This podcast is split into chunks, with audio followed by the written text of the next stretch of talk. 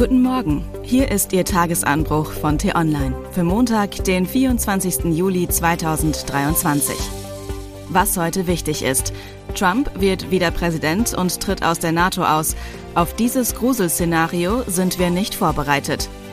Geschrieben vom Managing Editor Sven Böll und am Mikrofon ist heute Anja Bolle. Dass in einem Hightech-Land wie Japan eine Nuklearkatastrophe passiert?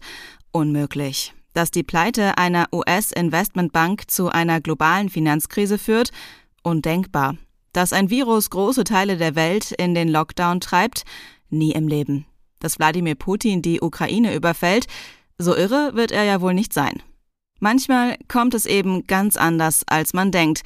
Und manchmal kommt es sogar schlimmer, als es selbst die größten Pessimisten vorhergesagt haben. Ein echtes Schreckensszenario droht auch am 5. November 2024. Dann wählen die US-Bürger einen neuen Präsidenten. Und Stand jetzt wird es wohl zur Wiederholung des Duells von 2020 kommen. Joe Biden gegen Donald Trump. Die Betonung liegt auf Stand jetzt, denn in den nächsten gut 15 Monaten kann noch allerlei passieren. Wer weiß, welches Rendezvous mit der Justiz Trump bis dahin noch hat und wie es um die Gesundheit von beiden steht. Aber wie gesagt, es gibt eine beträchtliche Wahrscheinlichkeit für dieses Duell.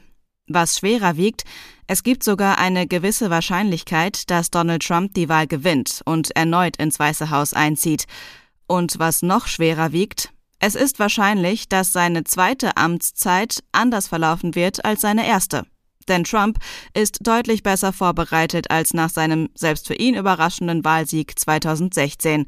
Die New York Times hat es kürzlich ausführlich analysiert.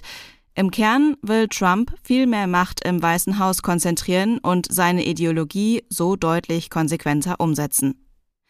Ein Beispiel, warum das auch für uns interessant sein sollte, ist die Frage, was eigentlich passiert, wenn Trump seine Drohung aus der ersten Amtszeit tatsächlich umsetzt und die USA die NATO verlassen. Klar, der Austritt aus dem Verteidigungsbündnis ist alles andere als einfach, und neben den Demokraten werden auch die letzten vernunftbegabten Republikaner in Washington Widerstand leisten.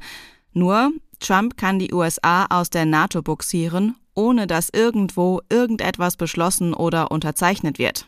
Er muss nur beiläufig erwähnen, dass er sich nicht an Artikel 5 des NATO-Vertrags gebunden fühlt und er einen Angriff auf ein NATO-Mitglied nicht als Attacke auf das Bündnis insgesamt betrachtet. Ohne hundertprozentiges Vertrauen ist der Artikel 5 nämlich wertlos. Etwas Besseres kann Wladimir Putin nicht passieren, zumal Trump echte Autokraten bewundert und im Fall der Fälle vermutlich auch die Militärhilfe für die Ukraine kürzt oder einstellt. Was bisher nur Gerede ist, kann dann Realität werden. Trump beendet den Krieg, Russland behält seine Landgewinne, die Ukraine verliert Territorium. Die Ukraine ist also in Gefahr, aber eben nicht nur sie, denn Europa ist im Falle des Rückzugs der USA aus der NATO tatsächlich auf sich allein gestellt.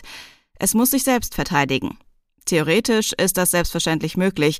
Praktisch ist die Lage weniger rosig. Die wenigsten europäischen Armeen sind wirklich schlagkräftig und selbst die kombinierten Nukleararsenale Frankreichs und Großbritanniens sind deutlich kleiner als die von Russland. Hinzu kommt, dass es keine gemeinsame Verteidigungspolitik gibt, die diesen Namen verdient. Wenn es so oder so ähnlich käme, dann hätten wir alle tatsächlich ein Problem.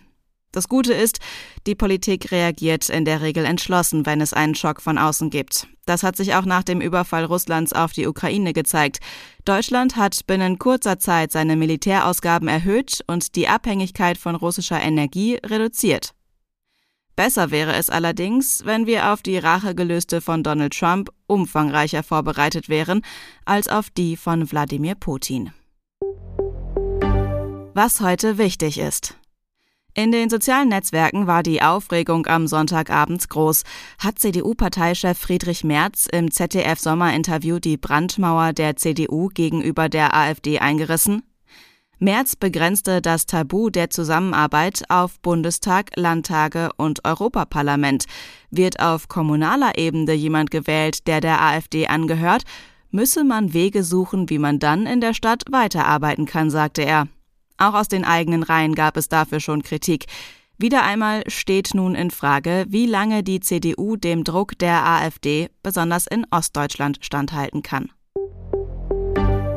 Die rechtsreligiöse Regierung in Israel treibt ihre umstrittene Justizreform trotz anhaltender Massenproteste voran.